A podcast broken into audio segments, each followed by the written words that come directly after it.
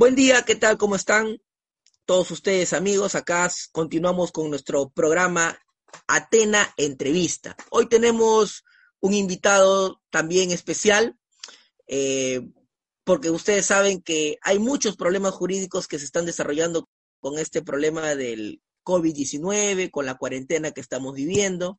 Entonces, los enfoques que se le tiene que dar al, al derecho es múltiple no solamente un solo enfoque, tenemos un enfoque civil, constitucional, laboral, y hoy nos toca darle un enfoque penal a este tema. Por eso hemos invitado a nuestro buen amigo, él es abogado, Jesús Gutiérrez Chinchay, él es abogado por la Universidad San Martín de Porres, él es especialista en temas de derecho penal y procesal penal, él es asesor del Centro Jurídico Atena, también docente, capacitador, y abogado en ejercicio, litigante. Hola Jesús, ¿qué tal? ¿Cómo estás? ¿Qué tal, doctor? En primer lugar, eh, buenas noches. Muy agradecido por la invitación para poder eh, disertar, pues, ¿no? A la comunidad jurídica del Centro de Investigación Atena, a efectos de establecer, pues, ¿no? Qué tipos penales se van a poder adherir a las conductas respecto al Código Penal del 91. Muy bien, Jesús. Jesús, todos estamos viviendo una época de cuarentena, no podemos salir de nuestros domicilios, hay restricciones, hay toque de queda a partir de las 6 de la tarde. La pregunta que nos hacemos todos, todos hemos visto en la televisión, personas que salen, quieren pasear a su perrito, son llevados a la comisaría. Muchos de, de nosotros que podemos estar en el quehacer diario no sabemos si se está cometiendo un delito o si estamos cometiendo un delito, qué delito estamos cometiendo. Y ahí va la primera pregunta, Jesús. ¿Qué delitos puede cometer una persona que no respeta la cuarentena, que no se somete a los designios que ha establecido el gobierno. ¿Qué nos puedes comentar ante eso, Jesús? Bueno, doctor, en primer lugar, haciendo una interpretación, pues no eh, sistemática de todas las conductas respecto a la regulación del decreto supremo que el presidente eh, nos ha manifestado, en primer lugar, debemos establecer y acarrear que el artículo 292 del Código Penal, pues, ¿no? Que regula la, la violación de las medidas sanitarias, que se encuentra dentro del capítulo de delitos contra la salud pública, posiblemente debe ser el delito que eh, acarrea aquellas conductas que la persona vulnera o de una otra manera transgrede el ordenamiento jurídico. Ese es el primer delito que vamos a analizar, que es el delito del artículo 292 la, la violación de las medidas sanitarias, que respecto a otras conductas que las personas vulneran el decreto supremo. A ver, Jesús, vamos, vamos, viendo. O sea, tú nos estás comunicando que una persona que, que, que, infringe estas normas de cuarentena puede cometer el artículo 292, que es violación de las medidas sanitarias. Concretamente, ¿a qué se refiere este delito? ¿Yo cómo puedo cometer ese delito? Claro, en primer lugar, el artículo 292 es de merecer precisar, doctor, que es un delito común. Quiere decir que cualquier persona puede cometer este delito. A cualquiera. O sea, lo puede cometer la ama de casa, lo puede cometer el taxista, lo puede cometer el peatón común y corriente. O sea, no se requiere tener ninguna condición especial. O sea, cualquier ciudadano peruano puede cometer ese delito. Exacto, cualquier ciudadano puede cometer ese delito, como ya lo mencioné, es un delito común, pero acá está eh, la conducta prohibida, pues, ¿no? Es aquella persona de que viola las medidas impuestas, puede ser por la ley o por, una, o por una autoridad respecto a la introducción o la propagación del, al país respecto a una enfermedad, una pandemia, como también la norma lo dice, una eso, eh, episotía o una plaga. O sea, es importante establecer cuáles son las formas de poder configurar este delito. Entonces, es de menester precisar que cuando la ley se refiere a lo que es una epidemia, quiere decir una enfermedad, una enfermedad que va a propagar respecto a diversos seres humanos en un tiempo indeterminado. Y respecto a la plaga, ¿qué te dice el artículo 292 respecto a esta modalidad de propagación respecto a la plaga? Que debe ser una, una plaga sanitaria, porque es bueno precisar que existen diversos tipos de plaga, plagas agrícolas, plagas de animales, pues no. Por ende, debe ser necesariamente aquella persona de que va a propagar y va a vulnerar las reglas que le establece la ley o aquella autoridad. Ahí es donde que se va a configurar este delito que es la violencia de medidas sanitarias, doctor. O sea que por el solo hecho de no cumplir las medidas sanitarias que da el gobierno, ese, ese solo hecho de no cumplir estas medidas de aislamiento, estas medidas de no salir de nuestras casas, estas medidas de no salir en el momento de toque de queda, ahora que hay, una, hay pico placa entre varones y mujeres, por el incumplimiento de esas solas medidas, ya cometemos este delito. Claro, exacto. Eso es lo que claramente te establece la norma, pues, ¿no? Porque el decreto supremo necesariamente regula, pues, aquellas conductas que tenemos que respetar respecto a las medidas sanitarias, pues, ¿no? Y respecto a la consecuencia jurídica del delito, doctor, la sanción a imponer aquel ciudadano que infringe, que viola las normas establecidas, impuestas por el ordenamiento jurídico, el rango punitivo o la consecuencia jurídica será no menor de seis meses ni mayor de tres años. Pues no es una pena privativa de libertad determinada. Bien, o sea, entre seis meses y tres años nos comentas que una persona puede ser privada de su libertad. La pregunta es, ¿esto va a hacer que efectivamente la persona vaya a la cárcel, entre a un, a un penal o no necesariamente? O sea, ¿cómo podemos valorar esta circunstancia? Bueno, en, el, ya hablando en un sentido procesal, eh, cuando una persona hablamos que se le va a imputar un delito menor a cuatro años, eh, cabe la posibilidad de que exista una pena privativa de libertad suspendida, pues no, porque ahora último doctor, viendo la coyuntura procesal, porque ojo, el Poder Judicial sigue trabajando en casos específicos, ya vamos ya como cuatro o cinco sentencias, justamente por este delito y por delitos que también vamos a analizar posteriormente. O sea, Jesús, nos comentas que ya hay personas condenadas por este delito. Claro, por este delito y también por los delitos que vamos a, seguir posteriormente conversando, pues, ¿no? Porque, doctor, es, es, importante precisar de que existe una institución muy importante que es la terminación anticipada, que actualmente es, es una medida de simplificación procesal. Quiere decir de que esta persona, por aplicar el principio de consenso, llega a un acuerdo con el representante del Ministerio Público y eso hace que se le pueda reducir, pues, ¿no? Hasta un porcentaje de la pena privativa de libertad, pues. Bien, bien, bien, muy interesante los comentarios. Entonces, una primera consecuencia que deben conocer todas las personas que nos están viendo, todo lo que nuestros, nuestros televidentes, nuestros seguidores, es que pueden cometer el 292, que es violación de las medidas sanitarias que ha impuesto el gobierno producto de esta pandemia del COVID-19. O sea, no salgamos de nuestras casas, salvo pues cuando el gobierno ha autorizado, que es para hacer las compras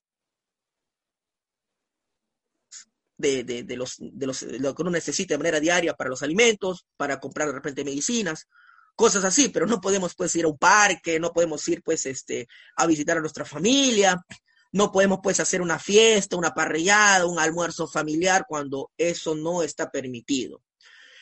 Bien, Jesús, ¿y otros delitos? ¿Qué otros delitos se pueden cometer?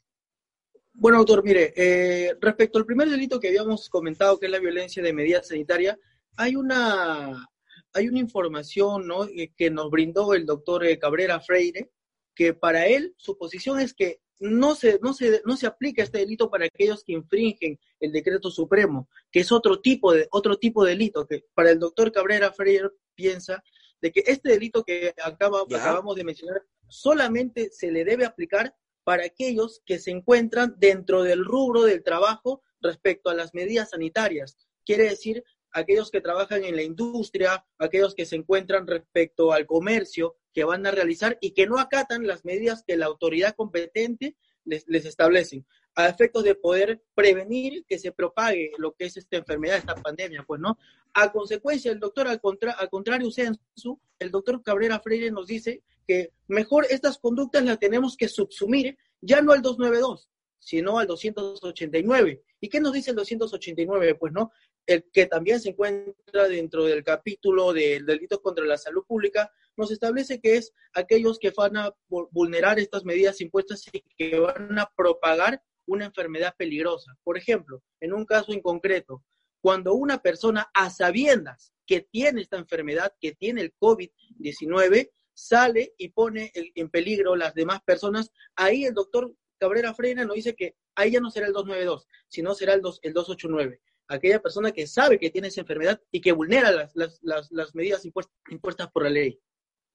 Bien curioso los que nos comentas, Jesús, muy interesante. O sea, Primero tendría que yo saber que tengo la enfermedad. Ese saber entendemos que es un conocimiento directo, un dolo directo. Yo sé que tengo COVID-19 y hoy una de las únicas formas para saber que yo tengo COVID-19 es que me hayan diagnosticado y me hayan hecho el examen correspondiente. Creo que en la actualidad el Perú no está más allá de los tres mil y tantos este, descartes de COVID.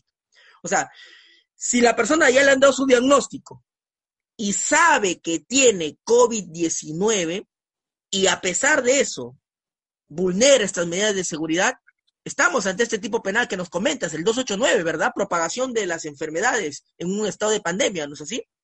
Claro, exacto. Justamente aquella persona que, como le comento, infringe las medidas impuestas por la ley, va a acarrear o va a configurar este delito, pues no, que es de manera dolosa, porque existe conocimiento y también voluntad de vulnerar y transgredir las leyes del ordenamiento jurídico. Y para aquella persona que nos está, que justamente configura este artículo 289, también existe una consecuencia jurídica, un rango punitivo que será no menor de tres años ni mayor a diez años. Quiere decir que estamos hablando de una pena privativa un poquito más grave. ¿No? Uy, o sea que persona que sabe que tiene la enfermedad de COVID-19 puede estar enfrentando una consecuencia muy grave que es hasta 10 años de pena privativa de la libertad. No es poca cosa, este Jesús, es una pena realmente muy elevada. Claro, doctor, y es más, dentro de la misma existe una circunstancia cualificada específica. Quiere decir de que existe una circunstancia donde que va a agravar la situación cuando por consecuencia de su contagio a las demás personas, este sujeto cause lesiones o muerte, el rango punitivo ya se va incrementando, ya deja de ser como nos dice el tipo base, sino será y se extenderá como no menor de 10 años y no mayor de 20 años. O sea, quiere decir que aquella persona que lesiona o cause la muerte por el contagio doloso, se le va a poder incrementar el rango punitivo. O sea, yo tengo el COVID, sé que tengo el COVID-19, contagio a una persona y esta persona contagiada o se muere o le causa una lesión grave en el pulmón o en el sistema inmunológico, hasta 20 años de pena privativa de libertad. Y esa sí es efectiva, y si no se libra ni cómo, Jesús. No, claro, pues no, eh, por eso es que es muy importante acatar las normas que el presidente nos ha mencionado. Ahora, quiero ponerte un tema ahí en debate, un poco el tema también en, discusión. ¿Puede haber doble eventual en este caso? Te planteo el siguiente escenario. Yo no me he sometido al examen de COVID-19. No, no estoy sometido, pero yo veo y tengo todos los síntomas. Tengo todos los síntomas del COVID-19. Pero, y yo me represento, digo, yo creo que tengo COVID-19. Mira, tengo todos los síntomas, tengo tos seca, este, no tengo este, fiebre, tengo todos los síntomas. Yo estoy casi seguro que tengo COVID-19. Pero a pesar de eso, viola las normas de seguridad. ¿Podríamos ahí hablar de un tema de doble eventual o tú consideras que no? ¿Qué, qué, qué, cuál es tu perspectiva ahí? Bueno, en primer lugar, eh, es de menester precisar cuándo estamos ante un doble eventual y ante una posible culpa consciente, pues, ¿no? Porque esa es la, la grave disyuntiva que la comunidad jurídica siempre se ha preguntado. En, en realidad, cuando hablamos de un doble eventual es aquel sujeto que no quiere producir el resultado, no lo desea, pero tiene un mero, un mínimo conocimiento que posiblemente puede ocurrir ese resultado. En cambio, la culpa consciente, el sujeto no quiere producir un resultado y que por su experticia no quiere y, no, y tampoco va a representar un resultado. Por ende, eh, posiblemente podría caber esta institución, como usted lo ha mencionado, el de lo eventual, aquel sujeto, pues no, que si bien no quiere contagiar, pero tiene la necesidad de salir, pero eh, de una otra manera produce, ¿no? Eh, no, no quiere producir el resultado. Eh, posiblemente podría acarrear el, dolo eventual, pero netamente yo lo considero que podría ser un dolo directo, pues, ¿no? Bien, pero igual las personas deben, deben tener, deben ser conscientes de que pueden enfrentar una posibilidad, al menos van a ser procesados, Jesús, al menos van a ser procesados y ya en el proceso se verá si ha existido o no doble eventual, si se puede configurar o no los elementos posibles de un doble eventual en el presente caso, pero las personas deben saber de que pueden ser procesadas, sí, de que sabiendo que tienen los síntomas y no toman las medidas de cuidado necesarios, pueden enfrentar este proceso de propagación de esta pandemia, sí, que es el 289, como perfectamente nos comenta Jesús.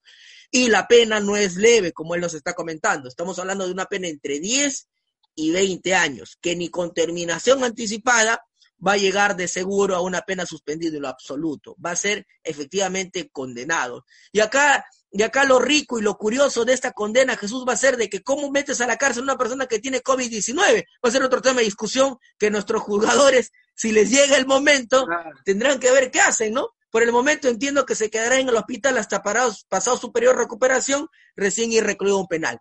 ¿Qué otros tipos penales podemos cometer, Jesús, en estos momentos de cuarentena? Ya me estoy preocupando ya.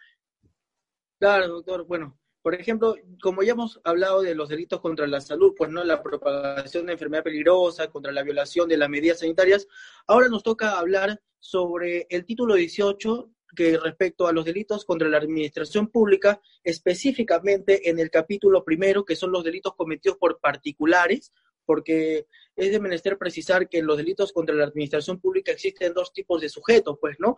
Existe un intráneo, que son necesariamente los funcionarios, sus servidores públicos, y los extraños, pues, ¿no? Aquellos que vamos a analizar el día de hoy, que son los delitos cometidos por particulares respecto al título 18, que son los delitos contra la administración pública. o sea, Jesús, o sea, no solamente podemos cometer estos dos delitos comunes que tú nos has mencionado, eh, que son muy genéricos, sino también podemos estar inmersos los ciudadanos dentro de un delito contra la administración pública, ¿no? O sea, no basta, no, no, no solamente nos, nos, pueden aplicar estos dos artículos que ya hemos mencionado, sino que además puede haber otros. Coméntanos un poco más sobre esto, Jesús. Eh, nos encontramos aquella persona que va a violentar, intimidar, pues, ¿no? Al funcionario público en el ejercicio del acto funcional. Eh, la persona podría acarrear el artículo 365, pues, ¿no? Del Código Penal que te establece la violencia contra el funcionario público. Pues, ¿no? Va a ser aquella persona que va a amenazar, va a violentar, pues, ¿no? Al funcionario a efectos de que éste no ejerza la, eh,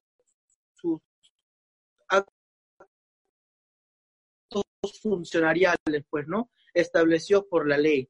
Quiere decir de que aquella persona de que va a aplicar contra el va a de libertad no menor de dos días ni mayor de dos años. Cabe recalcar, doctor, que en el 365 no te dice un rango, un rango mínimo punitivo, solamente te dice no menor de dos años. Ahí nosotros, los abogados penalistas, tenemos que analizar y hacer una interpretación sistemática del artículo 29, que nos dice un rango mínimo y un rango máximo. Por ende, cuando una, una norma no te establece un rango mínimo, nosotros como abogados tenemos que establecer que será no menor de dos días ni mayor de dos años. Ojo, ese es el tipo base. Pero también, doctor, existe lo que es las formas agravadas, pues, ¿no? Que se encuentran en el, en el 367, en la cual regula que en el inciso 3, que solamente aquella persona que pone o, ejerce violencia contra un personal de la Policía Nacional del Perú, Fuerzas Armadas, Tribunal, eh, Tribunal Constitucional, trabajadores del Poder Judicial,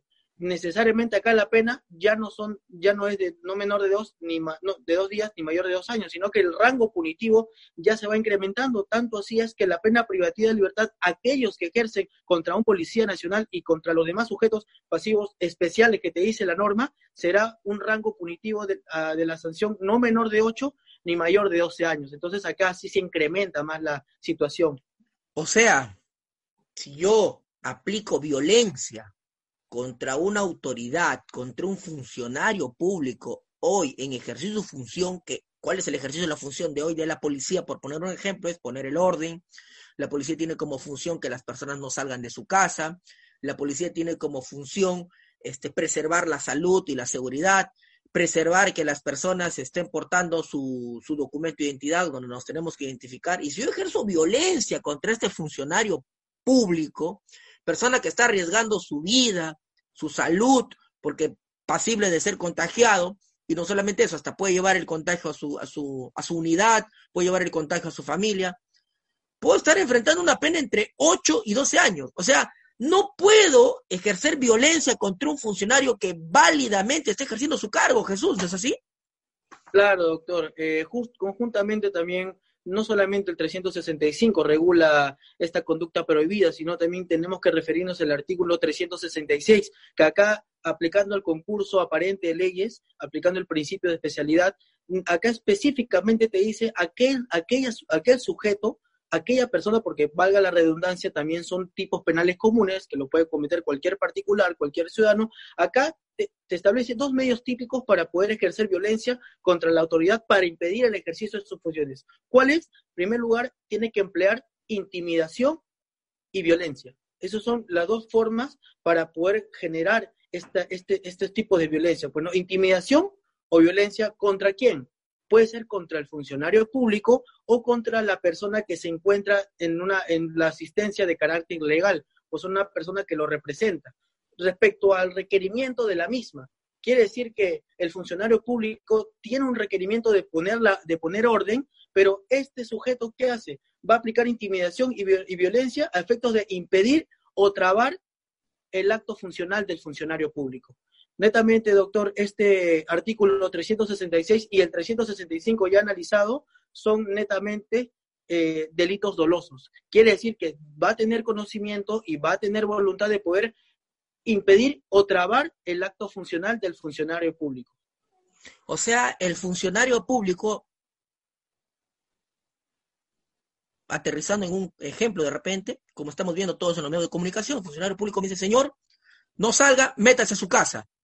¿No? Entonces el funcionario público ejerce su función, está ejerciendo su función, está lanzando el mensaje al ciudadano y ante esto el ciudadano impide que el funcionario ejerza su función y sale, se pone rebelde, eh, hace su reunión, levanta el volumen, inclusive utiliza intimidación, a mí no me vas a hacer nada, yo te puedo, te puedo golpear, no te puedes meter acá, etcétera, tantas cosas que puede ser, ¿no? O utiliza violencia, que ya es la fuerza, enfrentarse al policía, agredir al policía, agresión al policía. Entonces, ahí vendría la configuración del delito que nos comentas. Pero si yo, por ejemplo, no utilizo ni intimidación ni amenaza, pero el policía ejerce su función, no cometo este delito. Exacto. Claro, justamente, doctor, es, es, importante precisar que cuando hablamos de violencia, lo que sería la visa absoluta, no necesariamente es esa violencia, esa fuerza ejercida para el funcionario público, en contra del funcionario público. Quiere decir que esa fuerza, la doctrina nos precisa tres elementos que debe contener esa, ese tipo de fuerza física que se va a ejercer contra el funcionario. En primer lugar, debe ser una fuerza grave, una fuerza seria y una fuerza real. Grave porque necesariamente el funcionario público no va a poder contra esa agresión que le está propagando el ciudadano. Seria porque debe ser idónea. Idónea a efectos de poder vulnerar e impedir que el, funcionario público realice el acto funcional y actual o eh, necesariamente moderna al momento de que en el acto que el funcionario público el, funcionario público ejerza este actos funcionariales, el sujeto impide que lo realice. Entonces, eso es, lo, eso es lo que debemos entender por parte de violencia. Intimidación sería una amenaza, ¿no? Es la vis compulsiva, como lo dice la, la doctrina, pues es cuando el anuncio de un mal respecto al funcionario público al vulnerarse sus derechos o intereses propios. Como ya lo mencioné, doctor, estos delitos son netamente dolosos. Quiere decir que existe conocimiento y voluntad, pues, ¿no? De realizar. Y para aquella persona que configura el, 13, el 365, el 366 o sus formas agravadas, que ya los mencioné, que el 367, eh, respecto al 366, tiene un rango punitivo no menor de dos años ni mayor a cuatro años. Esa es una pena privativa de libertad y como pena conjunta existe también una pena limitativa del derecho, que son las prestaciones de servicios a la comunidad, como por ejemplo de 80 hasta 140 jornadas, pues, ¿no? Bien. Es decir, si yo incumplo con las reglas establecidas por el gobierno de cuarentena y de toque de queda y estoy en la calle, me puedo enfrentar a los tipos penales mencionados. No sé si me comentaste, creo que el 292 y el 289. 289. Perfecto. Y si a pesar de eso, ante el funcionario público que viene y cumple su, su mandato legal, que es poner orden, que no exista personas en la calle, yo me pongo o violento, con los tres requisitos que han mencionado, o amenazo a la persona, ¿no? La visa absoluta o la vis compulsiva, además puedo cometer otros delitos. O sea, puedo estar en, en buen cristiano cometiendo, quién sabe, tres delitos. ¿No es así? Puedo hasta tres delitos estar cometiendo simplemente por no cumplir con las directivas del gobierno. Claro, doctor, y bueno, siempre si hay dos, puede ser hasta tres delitos, pues no, porque acá sigue otro delito que es el artículo 368, que es más, actualmente existe una, un imputado que está cursando una prisión preventiva por nueve meses, justamente por el delito que vamos a analizar el, en, en, este momento, que es el delito del 368, que es la resistencia o desobediencia a la autoridad. ¿no? Actualmente existe, por ejemplo, el, el delito de resistencia y desobediencia a la autoridad contiene un tipo base y dos modalidades. El, el, tipo base es que aquella persona, o sea, puede ser cualquiera, estamos también volviendo a hablar de un tipo penal común, cualquier persona desobedece o se resiste ante una orden de carácter legal. Acá vamos a lo que es la, la condición necesaria para que se configure este delito, que necesariamente aquella persona debe de resistirse o desobedecer la orden. Esa es una, esa es, como se podría decir, eh, la condición necesaria para que se configure el delito, pues, ¿no? Ahí hagamos un paréntesis, Jesús. O sea, hace un momento nos comentaste el delito de violencia, cuando se emplea violencia o amenaza contra la autoridad. Y ahora nos estás comentando otro delito donde no se trata de ejercer ni violencia ni amenaza contra la autoridad, sino de desobedecer o rehusar una orden. ¿No es así?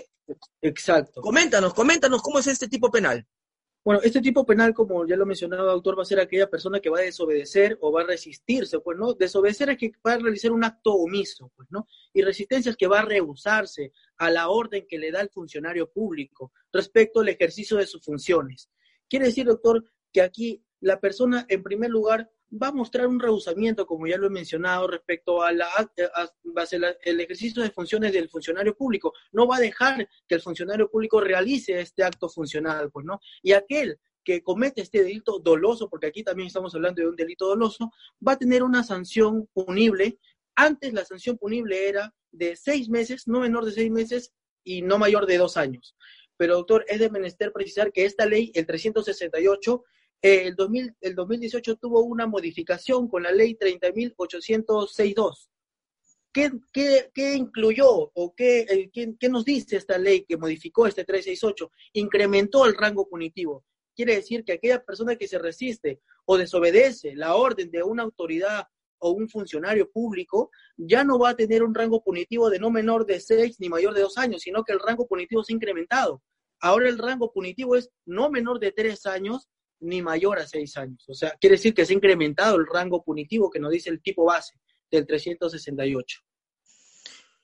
Bien, o sea, Jesús, podemos enfrentar un delito de desobediencia a la autoridad, violencia y resistencia a la autoridad. Esto va a generar un concurso, posible concurso de delitos. En algunos casos podría ser un concurso real donde va a haber una sumatoria de penas. En algún momento va a haber un concurso ideal donde va a haber un incremento de la pena. Ya el tema concursal es otro, también otro tema de discusión, pero nos podemos enfrentar ante una pluralidad de delitos que puede cometer una persona por no cumplir con la autoridad, por no cumplir con las normas, por no cumplir con las leyes. Jesús, es, este tema va a dar seguro para mucho. Cuéntanos tus reflexiones finales sobre los tipos penales que nos acabas de comentar, tus, tus, ideas finales, qué es lo que tú quisieras retransmitirnos en estos momentos. Eh, bueno, doctor, en primer lugar, ya que vamos casi 19 días de cuarentena, pues no, lamentablemente por esta epidemia que se ha propagado a toda la sociedad, lo importante es acatar, pues, ¿no? Las normas que, que el presidente nos ha regulado, pues, no salir de casa a efectos de no propagar las enfermedades y que no se puedan eh, aumentar los contagios y, las posibles muertes, pues, porque no hay que ser ajeno, doctor, a las realidades de otros países. Lamentablemente existen hermanos eh, ecuatorianos que lamentablemente en la ciudad de Guayaquil hay muertos diversos por las calles y lamentablemente no quisiéramos que las medidas que adopta el presidente de la República sean vulneradas, pues, ¿no? Porque como ya lo hemos mencionado, lamentablemente pueden acarrear ciertos delitos, pues que ya los he mencionado y que lamentablemente tienen una pena privativa de libertad, así sea suspendida, el proceso penal va a seguir y va a llegar hasta una sentencia y van a tener lamentablemente eh, serias eh, modificaciones respecto a la vida personal de cada uno. Por eso, doctor, es de menester siempre hablar qué delitos posibles pueden acarrear aquellos sujetos, aquellas personas que vulneran justamente estas medidas impuestas por, el, por la autoridad. Sí, o sea, lo que tú dices es muy cierto, Jesús.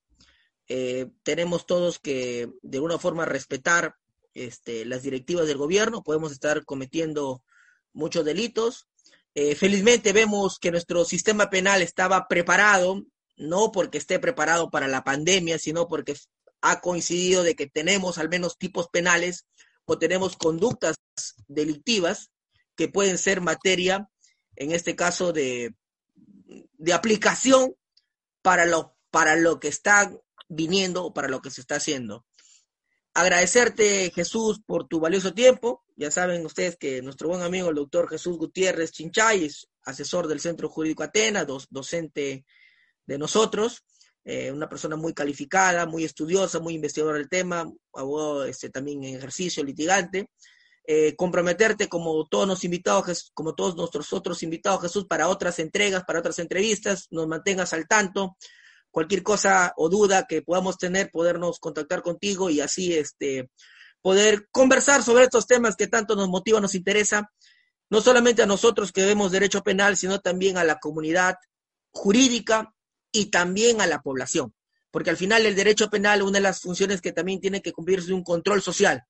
Y las personas tienen que conocer las normas penales, conocer las consecuencias de las normas penales, porque por un tema de prevención general, al llegar a la, población, la, población va a entender que su derecho penal está vigente. Aunque el derecho penal llega tarde, como diría el profesor Jacobs, quién sabe, y no protege bienes jurídicos, sino la vigencia de la norma, que es otra discusión dogmática, pero está el derecho penal. Ya sea porque, porque proteja bienes jurídicos, o ya sea porque proteja la vigencia de la norma, pero el derecho penal tenemos y tenemos derecho penal para actuar en estos momentos. Claro, y es más, doctor, ahora el 31 de marzo eh, se ha pronunciado la Corte Interamericana de Derechos Humanos justamente eh, por esta nueva ley, pues, ¿no? Que se ha promulgado, que es la 31.012, una ley ah. muy cuestionada, ¿no? Respecto a la, las prisiones, la prohibición de prisión preventiva, de la detención preliminar judicial. Eh, lamentablemente, la Corte Interamericana de Derechos Humanos ha establecido que capaz o posiblemente se pueda volver a analizar, pues, ¿no? Todas las prisiones preventivas que se han, que se han declarado fundadas desde todos los estados de emergencia, pues, ¿no? Efectos de poder eh, prevalecer, pues, ¿no? Eh, las, medidas sanitarias respecto a los que han sido eh, puestos en un centro penitenciario. O sea, nos, nos, nos, comenta Jesús que ya este, hay un pronunciamiento de la Corte, ¿no? Un pronunciamiento, entiendo, de repente de la Comisión sobre este tema. Claro. De esta ley que eh, para que nos, ponernos en contextos, los policías se ha dictado una ley donde los policías no se les podía dictar prisión preventiva siempre y cuando hayan actuado en cumplimiento de deberes constitucionales y legales. Pero hay un cuestionamiento ahí, Jesús. Claro, sí, justamente, eh, doctor, con la ley 31.012, como usted ya lo ha mencionado, pues eh, obliga pues al órgano jurisdiccional a establecer una medida coercitiva, pues una medida, una, una medida cautelar personal respecto que es la prisión preventiva y la detención preliminar judicial y que solamente se dicte la comparecencia con restricciones, pues, ¿no? O sea, te establece y nos manda al artículo 288. Justamente esta regulación la encontramos en la modificación del artículo 292-A, pues, ¿no? Por eso eh, tenemos que analizar que la prisión preventiva como medida cautelar y medida coercitiva es autónoma y al ser autónoma solamente se va a poder limitar en sus presupuestos, más no se va a tener que prohibir la prisión preventiva. Bien, Jesús, agradecerte por estas reflexiones finales. Ese tema de seguro va a dar también mucho que hablar. Vamos a hacer otras, otras entregas sobre otros temas como hoy de actualidad y que van a merecer mucha discusión en la comunidad jurídica y en toda la sociedad. Muchísimas gracias, Jesús, por atendernos y por estar presto a resolver nuestras dudas. Muchas gracias, doctor. Buenas noches.